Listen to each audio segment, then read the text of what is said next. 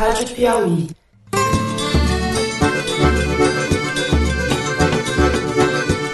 Olá, está começando mais um Foro de Teresina, o podcast de política da revista Piauí. Eu sou Fernando de Barros e Silva, diretor de redação. Estamos desburocratizando, seguindo uma determinação do presidente Bolsonaro. Isso porque o código já é antigo, tem mais de 20 anos, ele necessita de atualização. E estou no estúdio com o editor do site, José Roberto de Toledo. Opa! O Lula, eu acho que merece estar livre. Se ele ainda vai ser candidato um dia, eu não sei. Até porque eu acho que o próximo candidato é o Haddad. E com a repórter Malu Gaspar de volta essa semana, depois de uma temporada de férias em Brasília. E aí, gente, tô aqui de volta. Com Seja bem-vinda. Espero dar um abraço no Neymar. É, antes do jogo, é um garoto aí, tá num momento difícil, mas eu acredito nele. A Folha de São Paulo já tá julgando o Neymar, como sempre me julgou o tempo todo.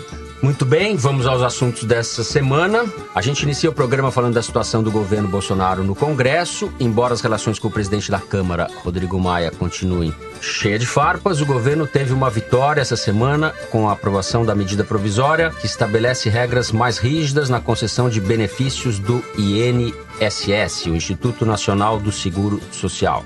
O assunto é chato, mas é importante, tem muita pataquada do Bolsonaro também. No segundo bloco, nós vamos falar da oposição. Sim, ela ainda existe, ou ao menos deveria. A gente analisa a situação do PT e dos demais partidos de centro-esquerda que tentam se reorganizar de olho nas eleições municipais do próximo ano. Por fim, no terceiro bloco, a gente vai falar de dois casos que marcaram essa semana e que dizem muito sobre o Brasil de hoje e as redes sociais. A homenagem póstuma que o presidente prestou ao cantor Thales Volpe, mais conhecido como MC Reaça, que agrediu a sua amante e depois se suicidou, e a denúncia de estupro contra o jogador Neymar, o número 10 da seleção brasileira. É isso, vem com a gente.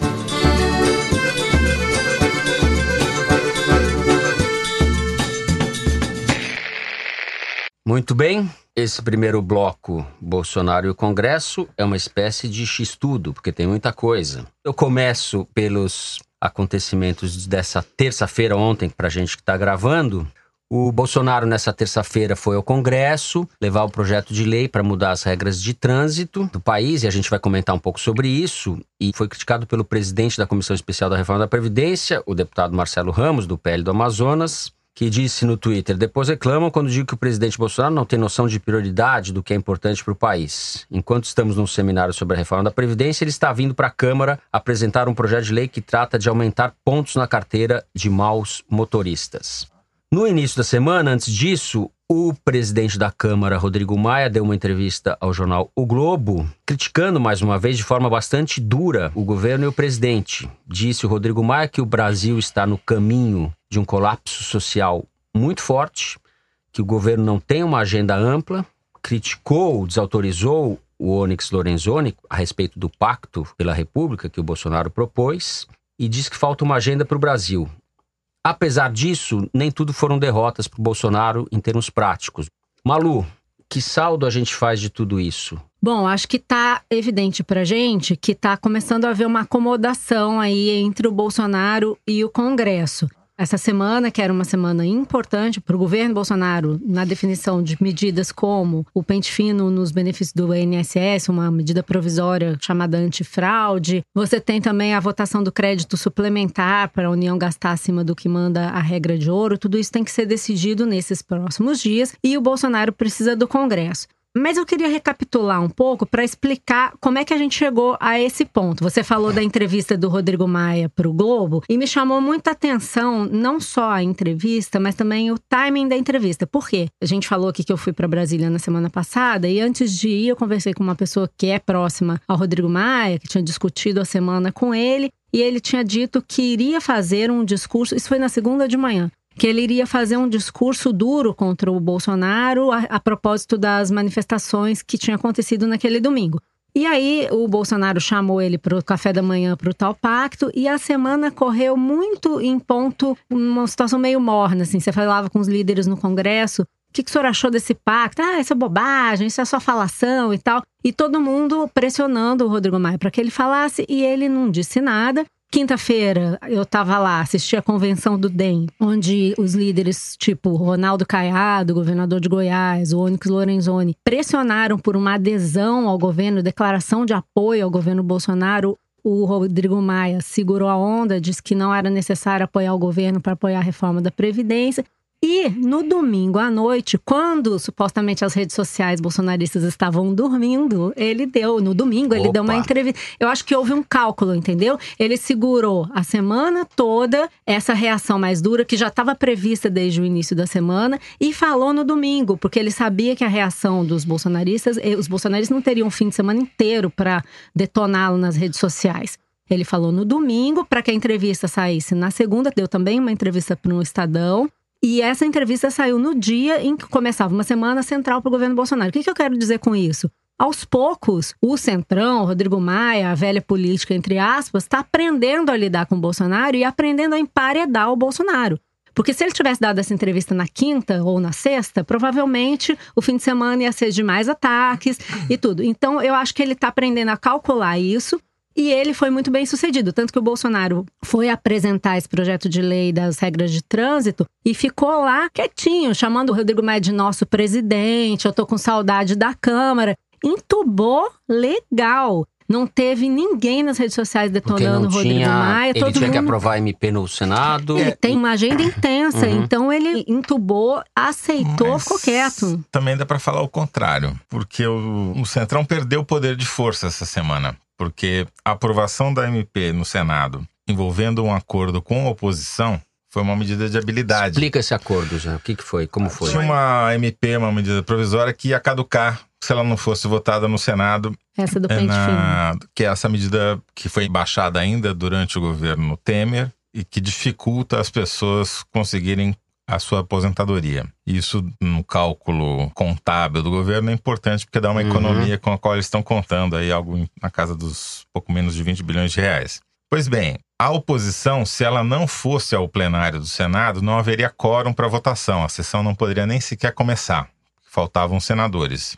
E para que houvesse a sessão e, portanto, eles conseguissem aprovar e evitar que essa medida caducasse, isso implicaria uma perda de receita estimada para o governo, que é uma coisa muito grave hoje em dia, porque o governo está se desmilinguindo em falta de receita. Eles conseguiram fazer um acordo com os senadores da oposição, Uhum. colocaram os caras em plenário e votaram. A votação terminou três horas antes da MP caducar. Foi uma demonstração de maturidade de articulação política, aquilo que o Bolsonaro disse que não sabe o que é. Ele não sabe, mas alguém ali sabe, né? É, Você viu quem que sabe, né?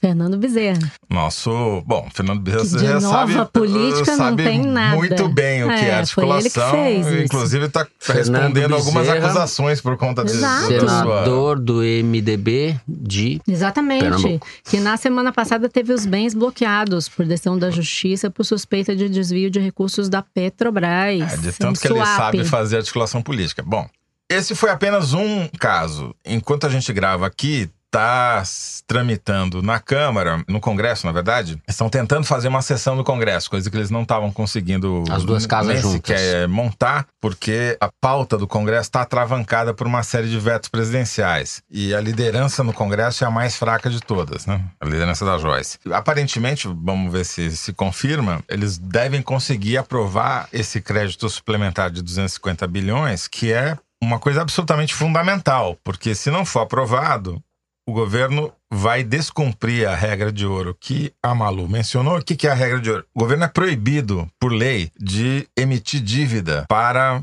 custeios de salário, coisas Correntes. correntes, despesas correntes. Então, se esse dinheiro não for aprovado, esse crédito suplementar ao orçamento, 250 bilhões, não for aprovado, já no mês que vem, os velhinhos que recebem a BPC, a Benefício, benefício de, progressão continuada, que é um salário mínimo para quem não consegue se manter sozinho, ou é inválido, ou eh, a família não, tem renda, vai deixar de receber dinheiro. Dá dois meses, vai faltar dinheiro para pagar a aposentadoria. E daqui a três meses vai começar a parar de pagar o Bolsa Família. Então é absolutamente fundamental que eles aprovem isso, ou a alternativa a parar de fazer esses pagamentos é o governo e os governantes e o Bolsonaro ficar sujeito a ser condenado mais para frente por crime fiscal, crime de responsabilidade porque não cumpriu essa regra fiscal. Bom, se eles conseguirem, como tudo indica, aprovar esse crédito suplementar, já vai ser mais uma demonstração de que melhorou a articulação política no Congresso. E, de alguma maneira, aquela chantagem do Centrão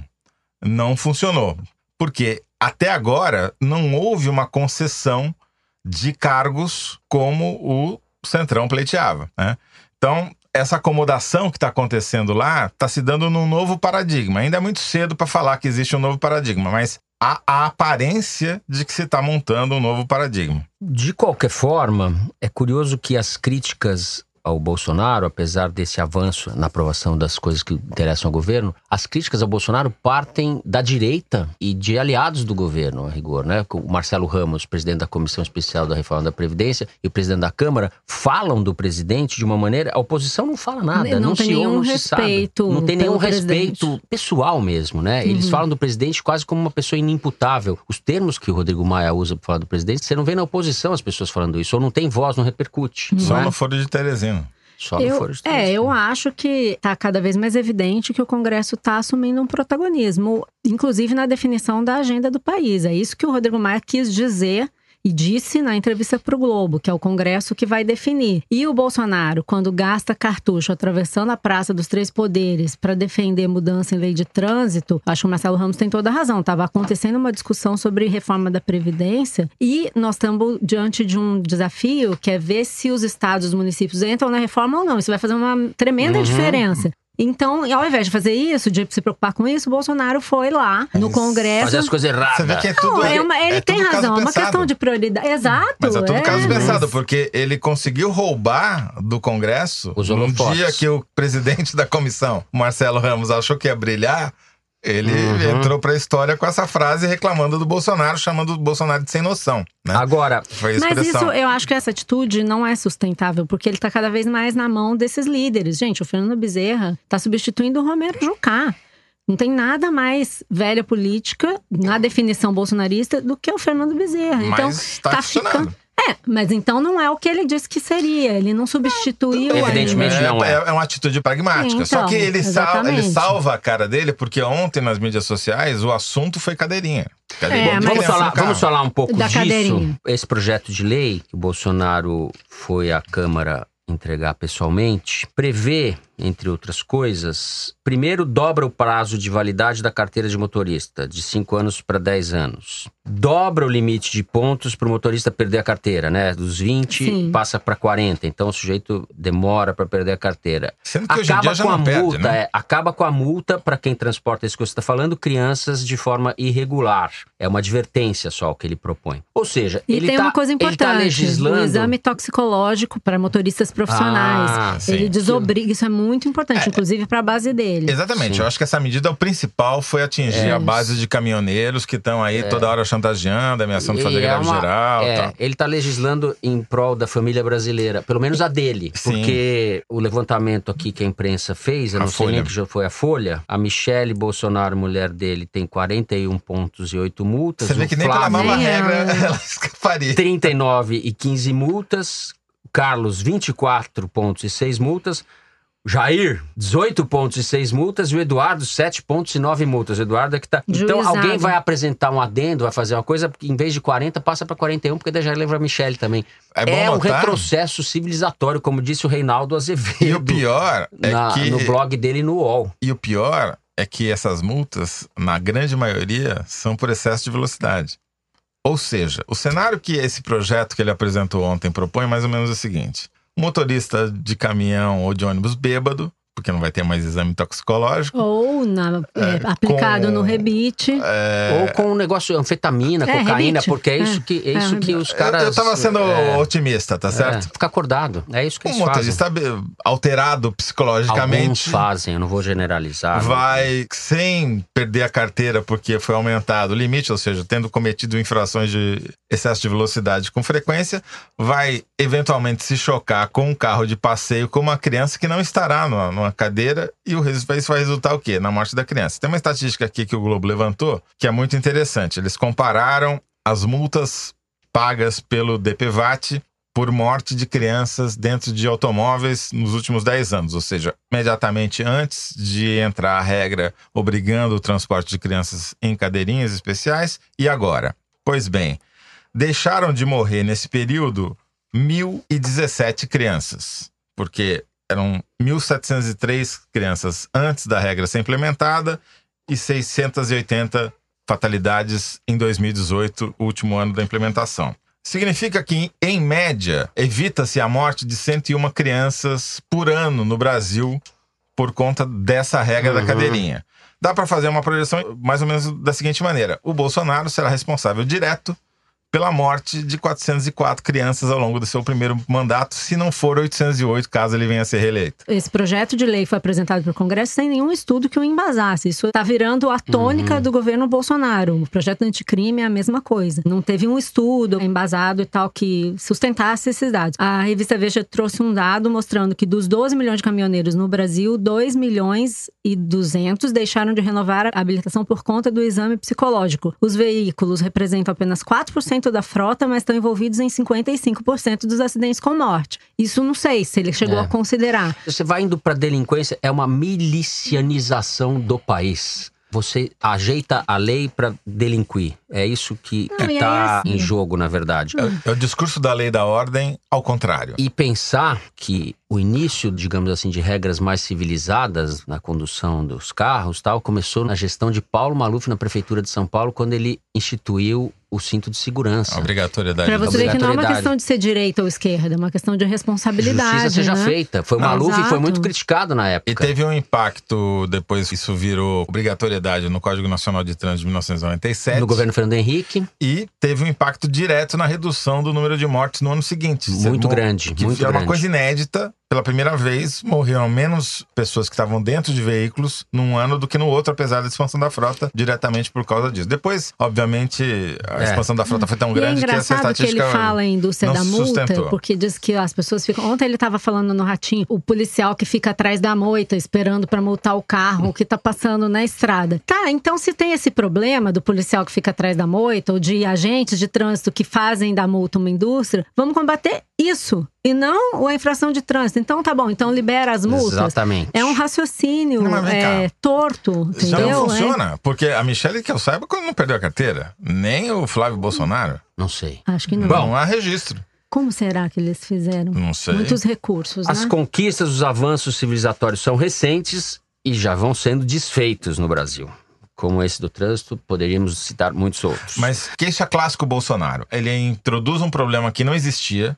Né? Não existia nenhum problema na legislação de trânsito. Isso não é uma questão no Brasil. Ele está criando um problema, porque daí ele chama atenção para si, com, concomitantemente isso domina as mídias sociais, se esquece dos problemas que ele não gosta ou que ele não quer discutir, tipo reforma da Previdência.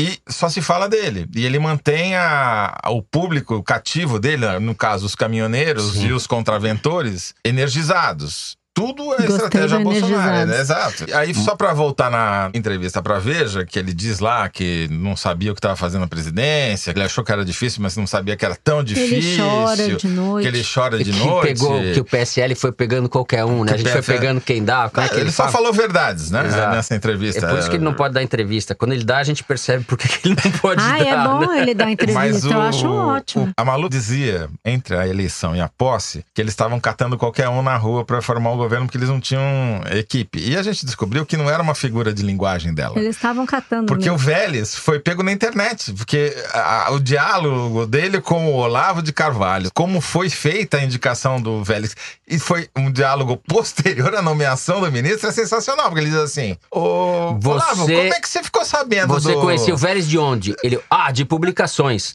Pô, Olavo, você namorou pela internet?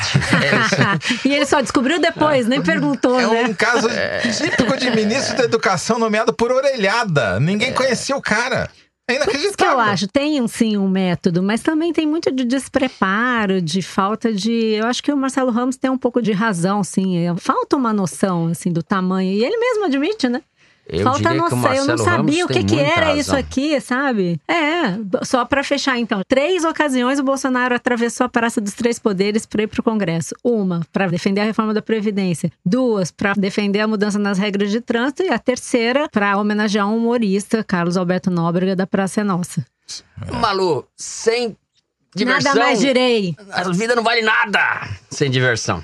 É isso, nós vamos terminando o primeiro bloco do programa e agora vamos falar deste conjunto vazio, a oposição política no Brasil. Conjunto vazio, amei.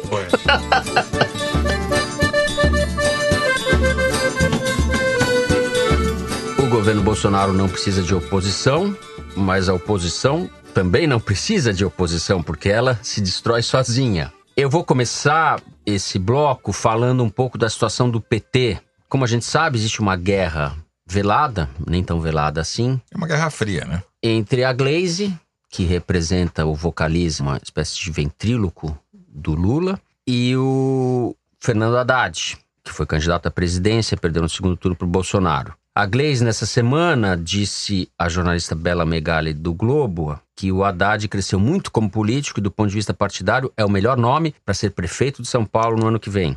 Ele tem dito que não quer, mas não desistimos totalmente. Eu estou impressionada com a força dele nas universidades. Seria...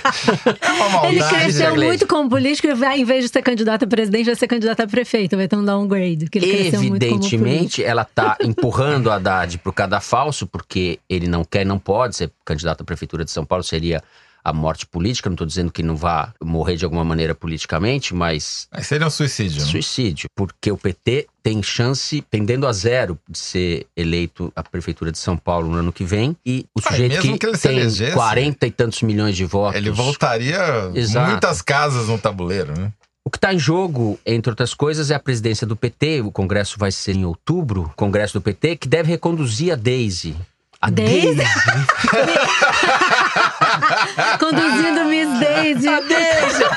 Ah, essa É o. Haddad conduzindo a Miss Daisy. é, que deve reconduzir a Meu Glazer. Deus. Ai. Toledo, vamos começar pelo PT, então? Ó, então, Fernando, pra mim, o PT tá preso em Curitiba e tá tentando levar o resto da oposição junto, né? Por quê? Em geral, quem define a oposição é o próprio governo. Ela escolhe quem são os seus adversários, ela elenca quais são as suas prioridades, quais são os grupos da sociedade que ela vai privilegiar, principalmente com verbas ou com medidas que ela vai agradar, e, por exclusão, define aqueles que não são contemplados como a sua oposição. O governo escolheu como sua oposição os estudantes, os professores, a educação, de modo geral, né? Tanto que foram essas pessoas que lotaram praças, avenidas, já duas vezes, em número superior até do que os apoiadores do presidente. O PT tentou sequestrar, o parte do PT, pelo menos a Glaze, Uhum. tentou sequestrar esse movimento dizendo que tudo é Lula livre, que isso também é Lula livre. Não é Lula livre, os caras não foram pra lá gritar Lula livre, eles foram pra lá Teve gritar. até não. briga, né, no E dia aqui é bom, você só para reforçar o que você está dizendo, a Glaze disse: para nós do PT, Lula livre é estratégico, nós achamos que não há salvação da democracia com Lula preso. Lula e educação são pautas inseparáveis. Essa moçada que está na rua pelo legado que Lula deixou no país. O depoimento dela, a entrevista dela, discrepa do que disse o Haddad, né? Que o movimento da, da educação é um movimento da sociedade, independentemente da posição que a pessoa tenha em relação ao PT e ao Lula. Ou É seja, verdade. ele tentou descolar as suas E é coisas. verdade, quer dizer, a sua- a análise que ele faz é correta, porque o movimento que a gente viu nas ruas não tem nada a ver com o movimento Lula Livre. Lula Livre foi domingo lá em São Paulo, na Praça da República, tinha lá 10, 15, 20 mil pessoas, mas e é o aquilo. Suplicy Dançando feito, dançando. Suplicy feito livre. um, um Suplicy livre é um perigo. mais jovem do que eu. Suplicy bastante livre. Suplicy bastante livre. é. É, então, o PT, ele tá preso na, na questão do Lula. Aí você vai dizer, não, mas o Lula pode vir a ser solto, porque o Ministério Público, nessa terça-feira, deu um parecer dizendo que não, ele já pode progredir para um regime semiaberto e sair durante o dia e trabalhar, se conseguir um emprego e tal. E o STJ, a quinta turma, deve votar isso hum, proximamente. O problema é que lá em Porto Alegre, o mesmo relator do primeiro julgamento em que ele foi condenado e teve a pena ampliada, também está redigindo a sua sentença na segunda condenação. E é uma expectativa de que pode ser que essa sentença venha a ser dada e julgada em segunda instância, que aí agora é o caso do sítio, não é mais o caso do O caso de triplex, Atibaia. O caso de Atibaia. Aí no ele próximo é- vai mês. ser solto, Daí, se for solto, ele depois pode- vai ser preso Exatamente. novamente. Então pode acontecer uma coisa assim, dele ser solto e duas semanas depois voltar pra cadeia e não sair mais, né? Então, não é uma questão de ordem prática, digamos assim. Mesmo que ele saia, o efeito prático é nulo. Não é que ele vai virar um mobilizador, sair pelo Brasil cantando Lula livre, não vai. Inclusive, ele tem que dormir na cadeia ainda. Então, é muito limitante o estatuto do regime semiaberto, né? Então, assim, o Lula vai continuar preso. Mesmo que em regime semiaberto, ele continua preso, politicamente preso. E o PT continua preso com ele, como se vê por essa E declaração preso da no Gleisi. passado, nas práticas do passado. Eu não tô querendo diminuir o papel histórico do Lula, eu só tô pensando pra frente. Se você, Sim. oposição, não tem uma opção de poder, o que que é uma opção de poder? É alguém que consiga dizer, eu sou uma liderança, votem em mim, eu serei um antagonista eleitoral do Bolsonaro ou do seu sucessor indicado, Moro, por exemplo. O Lula não é isso e não será isso. Não terá Não viabilidade tem como, mais. não tem viabilidade jurídica, não é uma questão política. E já se ficou demonstrado na eleição passada que preso ele tem limites eleitorais, ele tem um grande cabedal eleitoral, porém o poder de transferência é limitado, não conseguiu Isso fazer vai, o tem eleger a o tendência é que isso vai diminuindo, claro. Eu Isso vai diminuindo com o tempo. Bom, Logo, a oposição precisa criar uma alternativa, só que ela está presa à lógica atual. Houve uma articulação, os presidentes de partidos de oposição, do PT, do PDT, do PSB, do PSOL, começaram a se reunir, criaram um fórum, começaram a se reunir com regularidade, tentar unificar o discurso, mas na hora que vai pra prática, a prática é o Ciro Gomes batendo boca com a Maria do Rosário. Então, além de estar preso, amarrado no Lula, como se fosse uma âncora, o PT também está amarrado em, velhas práticas. As coisas ele não deveria mais estar agarrado. Por exemplo, essa votação que você falou da MP que institui o sistema de combate a fraudes no INSS. O PT votou todo não. Ele está fazendo votações em bloco contra tudo que interessa para o governo. Eu sei que tem muita gente que acha que essa MP pode dificultar a concessão de algumas aposentadorias, mas ela também pode acabar com fraudes. Então é importante que se converse. O PT não está fazendo isso e não está apresentando, se contrapondo ao governo em questões substantivas, por exemplo, no caso da educação, que o PT tentou se acoplar às manifestações. Você não viu nenhum deputado petista no Congresso fazendo alguma proposta, sugerindo alguma emenda, defendendo alguma coisa nesse rolo que foi a discussão sobre a educação nos últimos meses do PT. Você tem a Tabata Amaral, você tem outros deputados que estão colocando emendas, a reforma da Previdência. O PT não está defendendo pautas, ele não está discutindo assuntos que interessam para o país. E mais, continua tentando fazer, aí eu falo do Ciro, o que ele sempre fez, que é dominar todas as agendas da esquerda. Então ele quer, como diz a Maria do Rosário, estava pedindo unidade lá, quer fazer unidade com eles mandando. Eles não entenderam que o Brasil mudou para todo mundo, a política está mudando para eles também. E o Ciro tá tentando se adaptar a isso, aquele gesto que ele fez lá de fazer aquele circo com a Maria do Rosário, claramente é um gesto calculado, né? Ele viu que fez sucesso, o Lula tá preso babaca e tal, que isso agrega uma parte da oposição, então ele fala isso. Mas a eu tenho verdade. dificuldade de achar que o Ciro faz as coisas calculadas, porque ele, eu- o destempero dele não é simplesmente É que ele se calculado, é uma empolga, coisa né? atávica. Mas assim, tem é uma coisa que ele é- falou naquele discurso. Quantos votos o PT deu pro Marcelo Freixo para a presidência da Câmara?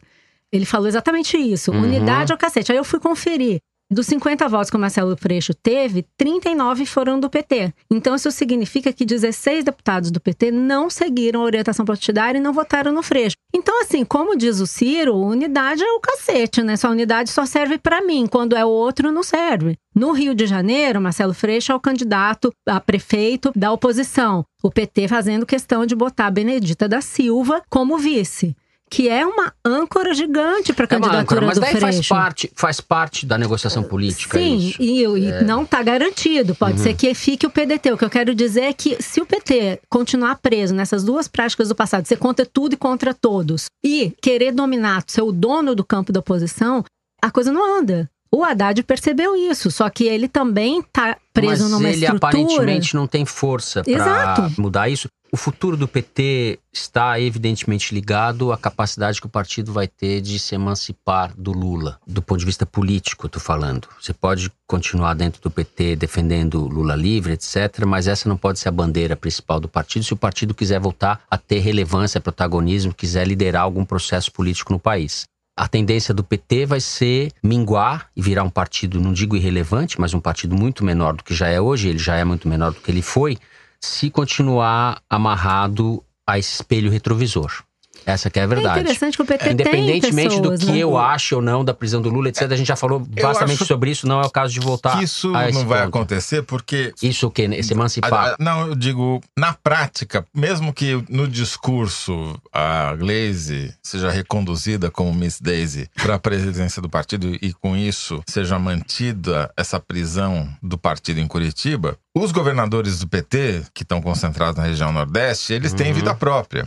E eles vão articular a eleição municipal pensando na sua sucessão dois anos depois. Então, a Tá burocracia partidária é uma coisa, a realidade política é um pouco diferente. Então, mesmo que no discurso o Lula livre continue sendo o mote principal do partido, na prática a gente vai começar a ver um pragmatismo político cada vez. Eu tô achando meio mais- wishful thinking isso que não, você tá mas falando. não, porque não é o wishful thinking, é a questão de sobrevivência. Se o E- governador da Bahia não se mexer, se todos os outros governadores do PT não se mexerem, eles não vão se reeleger depois. O, o Flávio Dino, que é do PCdoB, governador do Maranhão, tá em- muito próximo do Haddad, a gente sabe, tem conversado, o Haddad tem falado dele, inclusive. O centro de gravidade do PT mudou para o Nordeste, em termos não só da votação do partido para a presidência, mas as pessoas, os governadores do partido estão concentrados no Nordeste. Então, isso é uma novidade também. É, cria uma mudança em relação ao que o PT representou historicamente. O centro de gravidade era São e Paulo. olha que interessante, o Camilo Santana, por exemplo, que é um governador do PT, que está no Ceará e conseguiu debelar no ano passado a rebelião nos presídios.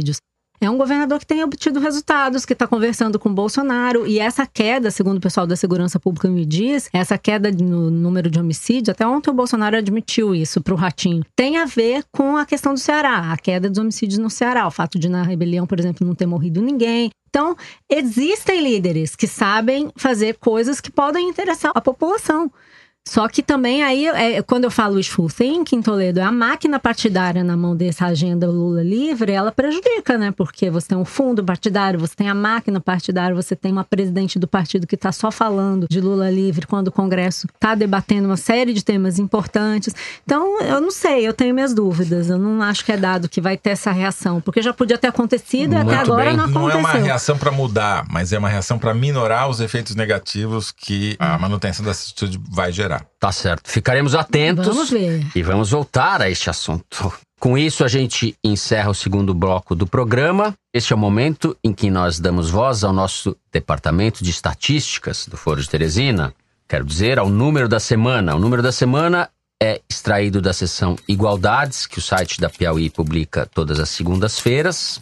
E o nosso produtor e agora diretor Luiz Maza, que está aqui no estúdio com a gente, traz um número informativo ou curioso sobre este assunto e nós comentamos rapidamente. Luiz, qual é o número da semana? 10,3 mil. 10,3 mil. O que é 10,3 mil? Esse é o número de casos confirmados de sarampo no Brasil em 2018. O que chama atenção, Fernando, é que nos dois anos anteriores, 2017 e 2016, não foi registrado nenhum caso dessa doença no país. A Organização Pan-Americana de Saúde chegou a certificar o Brasil como um país livre de sarampo, mas a doença ressurgiu, especialmente na região norte. 95% dos casos estão concentrados no estado do Amazonas. Agora, o que é mais impressionante é que também houve um ressurgimento do sarampo nos Estados Unidos e lá virou um grande assunto, muito mais do que no Brasil.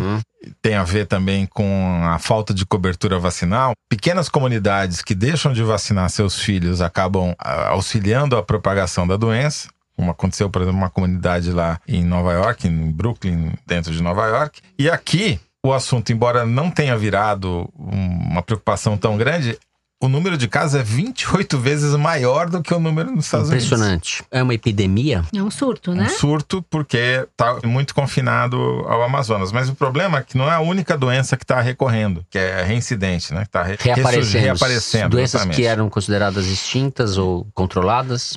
Pois é, agora a gente também tem a volta da sífilis. Ai, meu É Deus. inacreditável, né? Mas o número de. E, e especialmente em grávidas, que é mais grave ainda, né? O número de grávidas com sífilis dobrou de 29 mil em 2014 para 59 mil em 2018. Ou seja, a gente está progredindo em todas as frentes. Impressionante. Com este alentador número da semana, né, Luigi?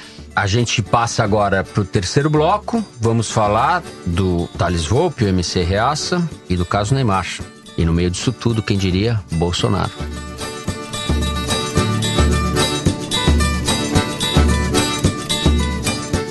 A última semana foi marcada pela repercussão muito intensa nas redes sociais e na imprensa de modo geral de dois casos muito sensíveis que mobilizaram aí a sociedade as atenções das pessoas. Primeiro, a denúncia de estupro contra Neymar. Ele foi acusado por uma mulher de ter forçado relações sexuais com ela há algumas semanas em Paris, no dia 15 de maio. Para tentar provar sua inocência, o Neymar compartilhou fotos e conversas íntimas editadas feitas pelo WhatsApp com a mulher que o acusou. O outro caso, na verdade é anterior, cronologicamente, é o do cantor Thales Volpe, ou MC Reaça, que foi denunciado por espancar a amante que ele tinha no último sábado, dia 1 e horas depois se suicidou. A mulher que foi agredida por ele está internada, terá que passar por uma cirurgia. O presidente Jair Bolsonaro soltou a seguinte mensagem pelo Twitter. Thales Volpe, conhecido como MC Reaça, nos deixou no dia de ontem. Tinha o sonho de mudar o país e apostou em meu nome por meio de seu grande talento. Será lembrado pelo dom, pela humildade e por seu amor pelo Brasil. Que Deus conforte juntamente com seus familiares e amigos. O colunista da Folha, Joel Pinheiro da Fonseca, dedicou o artigo dele dessa semana a esse assunto. Eu confesso para vocês que eu não sabia nem quem era esse MC Reaça. Esse sujeito não estava no meu radar. Internacionalmente famoso. É, não estava no meu radar, eu não conhecia. Daí eu soube pela coluna do Joel Pinheiro da Fonseca que o MC Reaça fez o jingle da campanha do Bolsonaro, ele é o responsável pelo jingle, um dos jingles, e a letra diz o seguinte: Dou pra CUT pão com mortadela e pras feministas ração na tigela. As minas de direita são as top mais bela, enquanto as de esquerda têm mais pelo que cadela. E daí conclui o Joel Pinheiro da Fonseca: este é o talento a que Bolsonaro se referia. Toledo, o que, que a gente vai achar desse caso? O talento que empolgou tanto assim o Bolsonaro não é só porque ele se refere de maneira genérica às mulheres de esquerda que, segundo ele, tem mais pelo que cadela. É porque, no caso do Bolsonaro, ele desce a inimigos pessoais do Bolsonaro e os trata mais ou menos da mesma maneira. Então, Jean Willis é, só estava vendo novela enquanto o Bolsonaro casou com a Cinderela. A Maria do Rosário não sabe lavar panela. A Jandira Fegali nunca morou na favela. A Luciana Genro apoia o Sem Terra, mas não dá o endereço para não invadirem a casa dela. Então, ela, ele vai nominando. É, é, tudo rimado, né? Ele, ele vai oh. nominando todos uhum. os inimigos do Bolsonaro e por isso que o Bolsonaro se manifestou a favor. O problema qual é? O MC Reaça tinha uma amante em outra cidade. Essa amante aparentemente disse que estava grávida, depois descobriu-se que não está. Não mas se sabe. Hoje, hoje quando ele... está gravando, o hospital disse é, que não está, uhum. né? Agora, pro MC Reaça, ela está. Porque ele morreu e a informação. Ele deixou um que... áudio pra mulher, né? Dizendo que cuidasse do filho dele. Exatamente. Então, então uh, ele agrediu, ele quebrou o maxilar da amante, deixou ela com hematomas no rosto inteiro e quebrou o maxilar, que vai demandar uma cirurgia, porque achava que ela estava grávida e com isso ele ficou transtornado. Pegou uma corda, se pendurou numa árvore na beira da rodovia Dom Pedro, em São Paulo. O problema qual é? O problema é o presidente da República vir falar loas, tecer loas sobre um agressor de mulheres. Esse é o problema, né? Você vai dizer, ah, mas quando ele falou isso, talvez ainda não soubesse que ele tinha agredido a mulher. Pois bem, quando o exército matou o cantor e uh, o sem-teto com 80 tiros, o presidente da República esperou até o quanto ele pôde para se pronunciar. E a única coisa que ele falou foi que o exército não matou o cara. Sim. E agora, antes que soubesse qualquer coisa sobre o MC Reaça, já saiu falando, ele, os filhos, a família inteira tal. Então, Isso mostra quais são as prioridades e que, que o Bolsonaro considera que é digno de uma manifestação do presidente da República. Bom, eu até acho que realmente o Bolsonaro não sabia que o MC Reaça tinha agredido a mulher. Quando soltou a nota. Quando soltou a nota. Eu, quer dizer, como é que não tem como saber isso, mas imagino que não. Porém, eu acho que o que junta esses dois casos aí, o MC Reaça com o do Neymar, é essa percepção de que pode fazer uma coisa dessas, sabe? Essa coisa de que você pode agredir uma mulher, de que se você é acusado de estupro, mas ela pediu pra você, no caso do, do Neymar, existe essa história, né? Ele abriu as mensagens, divulgou as mensagens que eram dos dois, supostamente pra dizer basicamente o seguinte: que ela pediu pra ele, é, vem logo e vem com força. Como é que é a mesma mensagem? Ou ele queria linha. mostrar que ela estava chamando ele. Então, nesse caso, ele foi vítima de uma armadilha, né? Inclusive, nesta quarta-feira, o Bolsonaro deu uma declaração a respeito do Neymar exatamente nessa linha. E dessa vez ele sabia exatamente do que se tratava o caso. Ele disse: a mulher atravessa o continente, um monte de coisa acontece, ela chega no Brasil e quer. E aí ele completou sobre o caso Neymar. Hoje à noite estamos juntos para fazer dois gols lá no Mané Garrincha. Diz que vai ao Mané Garrincha prestar solidariedade ao Neymar no jogo da Copa América. Então é como eu ia dizendo, né? É, passa pano para agressão mulher. Eu acho que é importante a gente ver que existe uma certa tolerância com homens que agridem mulheres. Daí você tem o Neymar, que é um ídolo, ele reiterando um mau comportamento e as pessoas passando pano para ele. Acho que você está passando uma mensagem ruim, né? Eu não estou dizendo aqui que ele fez o que ele não fez. A história está muito confusa, é tudo muito nebuloso. O que ela diz, o que ele diz. O advogado dela entrou na jogada para dizer que ela estava forçando uma coisa de estupro, quando na verdade o que aconteceu foi agressão. Mas o que me chamou atenção nesse caso mais é o símbolo. É o que, que isso significa, né? Você achar que um ídolo pode coisas que não deveria poder.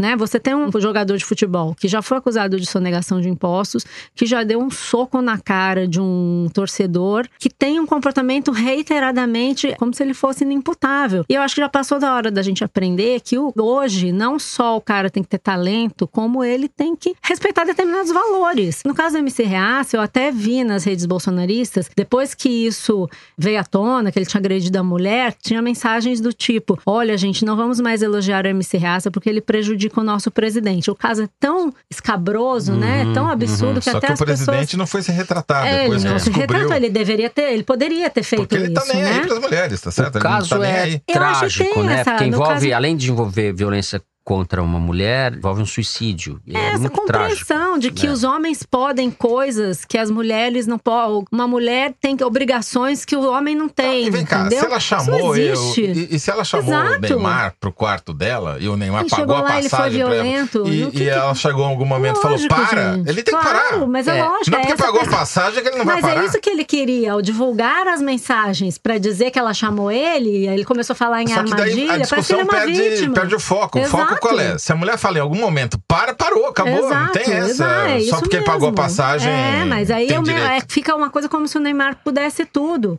Como se ele tivesse. Não, e ele cometeu um crime ao expor. E o pai dele foi claro com relação a isso, né? Disse que é melhor cometer um crime de internet do que cometer um crime de estupro. É porque a pena é menor, né? É, agora, então quer Deixa dizer, o eu- Neymar pode tudo? Quando se trata de agressão à mulher, pode tudo? É, Sabe, esse eu acho que é repente, um aspecto. é isso, eu acho e- isso que me é- incomodou. esse é um aspecto que eu acho que é muito importante. Outro aspecto que me chama a atenção, que eu acho muito importante, e que foi abordado pelo colunista da Folha, Ronaldo Lemos, que é um estudioso da internet, ele, ele escreveu o seguinte: o que chama atenção no caso Neymar é que ele traz sinais claros de que há uma institucionalização do tribunal da internet. É como se a internet já tivesse se normalizado como lugar de julgamento.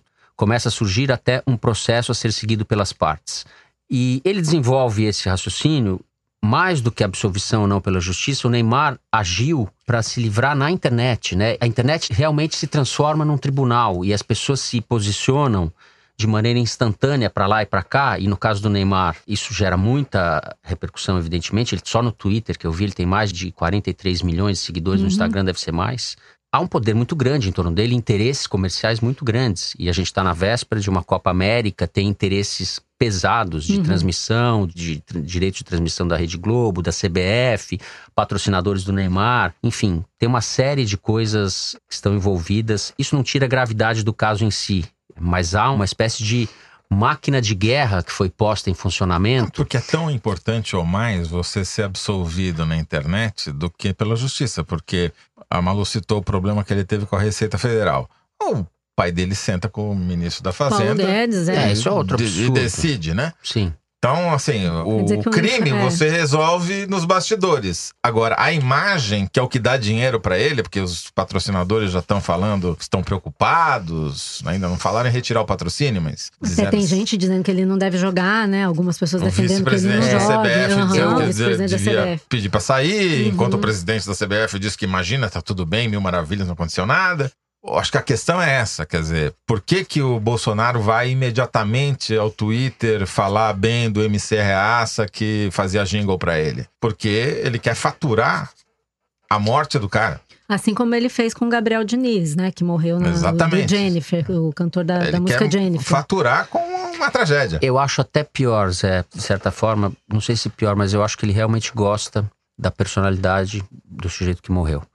Eu acho isso, que é- tem um lado sincero nele, além do cálculo que eu concordo com você.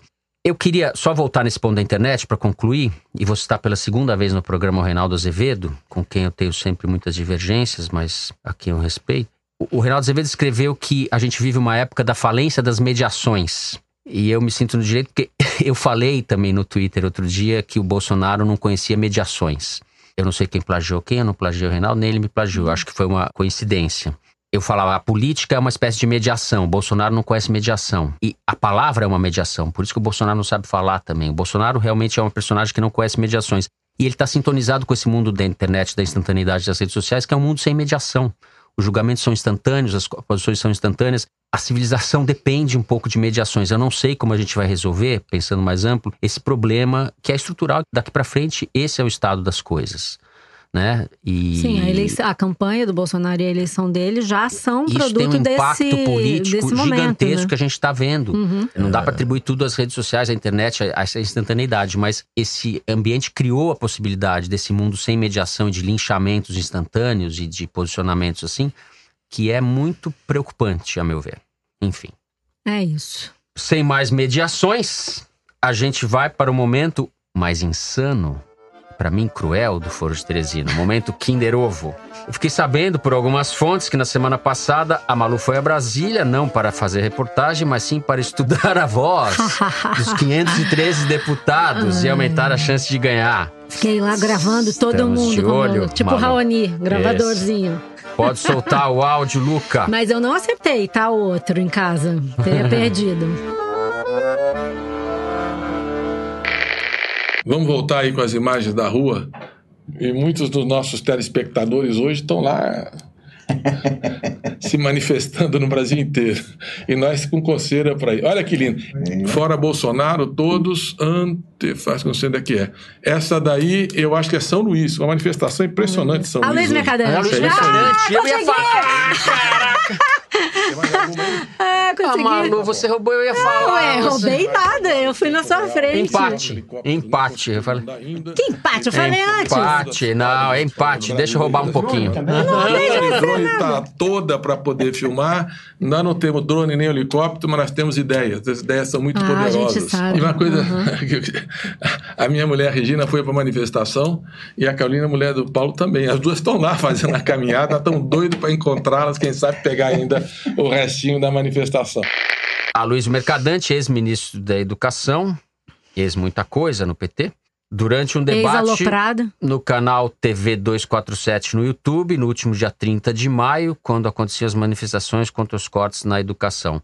Malu pode explicar o ex-aloprado na campanha de 2006, quando ele era candidato ao governo de São Sim, Paulo, o pessoal da campanha dele foi pego comprando um dossiê contra o José Serra. Na É, véspera da eleição Na e véspera, tal. num hotel, inclusive, foram E pegos o no flagra. Lula se referiu a essas pessoas, o Lula, que era então um presidente, bando de aloprados. que era um bando de aloprados, esse caso ficou conhecido como o caso dos aloprados. Isso. Do qual o Mercadante se livrou, né? Se livrou, é. Tá solto, né? É. Tá todo ele tá solto e o Lula tá preso, né?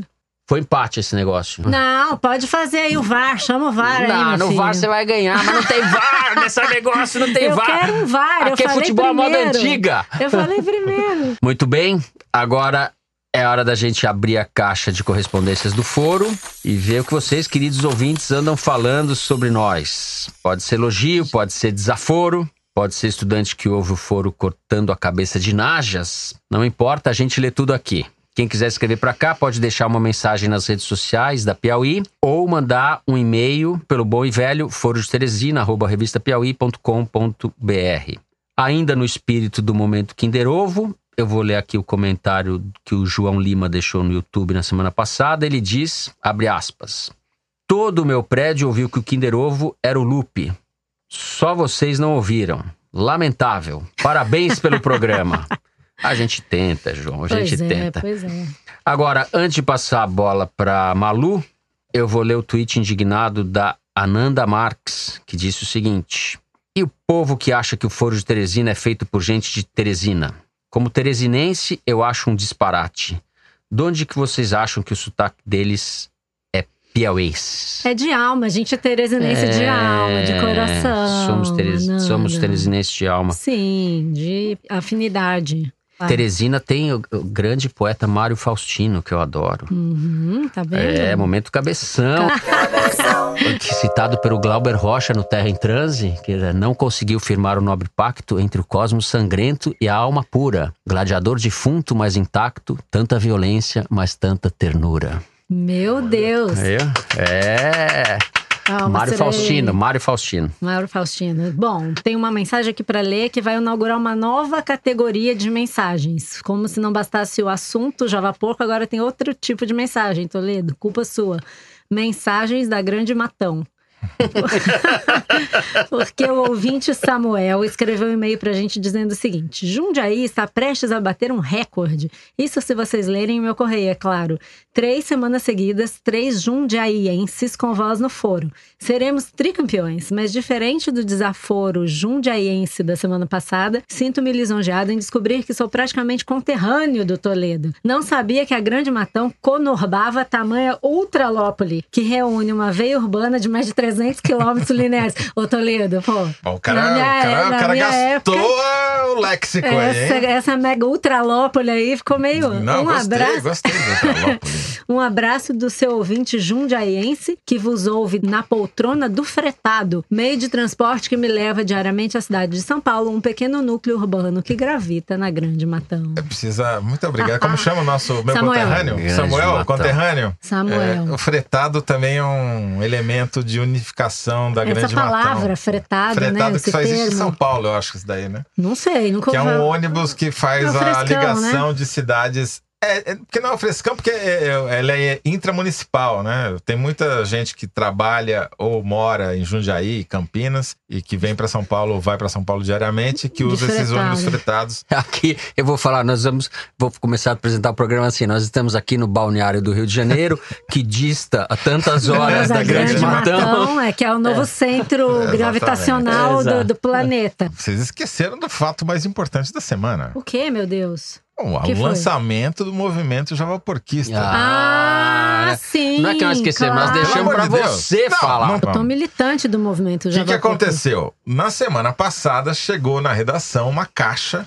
bottoms, adesivos e carteirinha do movimento javaporquista. Muito bem, o Teresino já está com o seu bottom usado como um brinco na orelha. Na minha mochila já tem o bottom e eu quero agradecer aqui. Teresino gaysista. É, tem uma flor de um lado e um broche do outro. Eu quero agradecer aqui aos idealizadores e executores dessas obras-primas, que são a Carolina Pinho, o Rafael Carone, o Rodrigo Marques, a RS Espina, Luciana Magalhães e a Frine Georga, que são Nossa, as pessoas que fizeram galera, essa manifestação espontânea. E eu quero deixar claro aqui que o movimento javaporquista, ele é nem contra nem a favor, muito pelo contrário. Isso ele que eu é queria te quântico perguntar. em relação É à matança de. Holístico. entendeu? Quântico. Ele é quântico, está Ele em é todo meio lugar que nem ao o mesmo Kassab tempo. em relação à direita, esquerda, centro, né? nem de Qualquer centro, Ele nem é de... quântico, é a É o política quântica. PSD do Java Porco. Mais uma vez, cabe a mim ler aqui o desaforo de Teresina. Hum. E esse é sofrido. Quem escreveu foi o Daniel Cúrio. Seguinte: adoro o Foro de Teresina, mas me vejo obrigado a fazer uma correção. No melhor estilo Rod Stewart, o maluco cunhou a expressão Bolsonaro, quando na verdade era algo mais antigo. Claro, isso aí. Na hora que eu ouvi o programa, me lembrei imediatamente de algumas ilustrações do cartunista Alan Sieber. A mais antiga que encontrei foi publicada no Instagram dele no dia 7 de maio, ou seja, antes da gravação do Foro ao Vivo na UFRJ. Um abraço e continuem com um excelente trabalho. Custava deixar a gente ter ilusão Não, de que é foi a gente que inventou Os meninos o termo, me Daniel. amam, gente. Daí eles falaram que eu inventei essa expressão, mas tava rolando, né? É que eu sou da Deep é Web, você, entendeu? Malu, eu te defendo. da você Deep Social deixa, Web. Você Aí deixa eu... ficar com o Kinder Ovo dessa semana amam. e eu dou o Bolsonaro pra Que isso, você. é toma lá da cá? É aqui não, cá. aqui é nova política, não tem isso não. Toma lá da Não, cá. hein? Não, não, não. Toma Peraí lá da que- cá comigo não. Deixa eu ler mais uma aqui. Do ouvinte José Carlos de Lima Júnior, que é PhD e professor de pós-graduação. Diz ele. Nas últimas edições, com a inclusão do número da semana e a voz Made in Rio do inimitável Luigi, Tá. estou em dúvida se esse Luigi é uma pessoa de verdade ou se é um outro personagem, primo bem distante do Topodidio. Como assim? gente. Muito bom. E que agora é uma faz mistura. companhia é uma mistura Teresino. de William Bonner com Topodídio. José Carlos de Lima Júnior é o Toledo que imita o. o Luigi. O Tanto que a gente nunca é- fala ao mesmo tempo, É uma né? invenção do Toledo. é. Muito bem, o programa vai ficando por aqui. O Foro de Teresina é uma produção da Rádio Novelo para a revista Piauí. A nossa diretora é a Paula Escarpim. Os produtores são o Luiz de Maza, a Mari Faria e a Ana Carolina Santos. A Júlia Sena grava o vídeo do Foro Privilegiado, o teaser do Foro de Teresina, que vocês encontram nas redes sociais da Piauí e no YouTube. A edição do programa é da Mari Romano. A finalização e a mixagem são do João Jabassi, o intérprete da bela melodia tema do foro, composta por Vânia Salles e Beto Boreno. A Kelly Moraes é responsável pela nossa coordenação digital. O Foro de Teresina é gravado no Estúdio Rastro, com o Luca hoje no comando do estúdio. Eu sou Fernando de Barros e Silva, agradeço a companhia do José Roberto de Toledo. Tchau. E da Malu Gaspar. Tchau, gente. Até a E próxima. na semana que vem vocês se verão livres de mim, porque estarei em outras plagas. Volto só depois. Hum, javaporquista, certamente. isso. É lacuna javaporquista na semana que vem. Até a semana que vem então, pessoal.